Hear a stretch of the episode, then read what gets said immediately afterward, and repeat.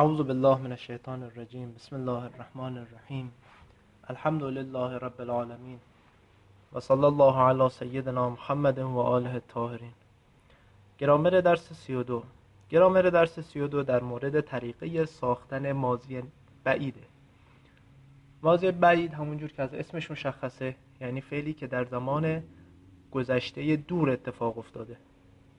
طریقه ساختش اول خدمتون عرض می‌کنیم بعد در چند مثال معنیش مشخص میشه. طریقه ساختش مانند ماضی نقلی از دو قسمت تشکیل شده.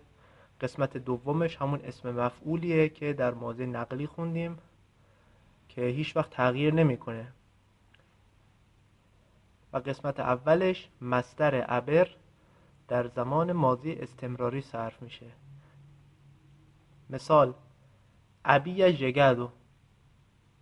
habías llegado había llegado habíamos llegado habíais llegado habían llegado coger había cogido habías cogido había cogido habíamos cogido habíais cogido habían cogido escribir había escrito habías escrito había escrito habíamos escrito habíais escrito habían escrito این طریقه ساختش بود خب با شناختی که از ماضی نقلی داشتیم روش ساختش بسیار آسانه. حالا معناش. ابی جگدو رسیده بود. همونجوری که می‌بینید در فارسی برای ساختن فعل ماضی بعید از بود استفاده می‌کنیم. از مصدر بودن رسیده بودم. ابی از جگدو رسیده بودی. ابی جگدو رسیده بود. ابیاموس جگدو رسیده بودیم.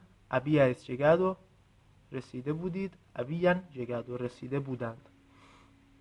حالا برای اینکه بهتر مشخص بشه در جدول پایین دوتا مثال زده با ماضی ساده آورده این ماضی بعید رو که قشنگ معناش مشخص بشه. cuando llegamos a la estación el tren ya había وقتی که رسیدیم به ایستگاه قطار دیگه رفته بود. یعنی رسیدن ما به ایستگاه در زمان ماضی اتفاق افتاده. ولی قبل از اون یعنی بعیدتر دورتر از اون رسیدن ما قطار خارج شده بود. کواندو سلی دکسا اویا پرادو دجوور وقتی که از خونه خارج شدم باران متوقف شده بود. این روش ساخت و معنی ماضی بعیده. در امپلی هم مثال های بیشتری می‌بینیم. به عنوان مثال یکی از اینا رو می‌خونیم. El gallo ya había amanecido. هنگامی که شنیدیم صدای خروسو دیگه خورشید در اومده بود آفتاب زده بود. خب این به این صورت تموم شد.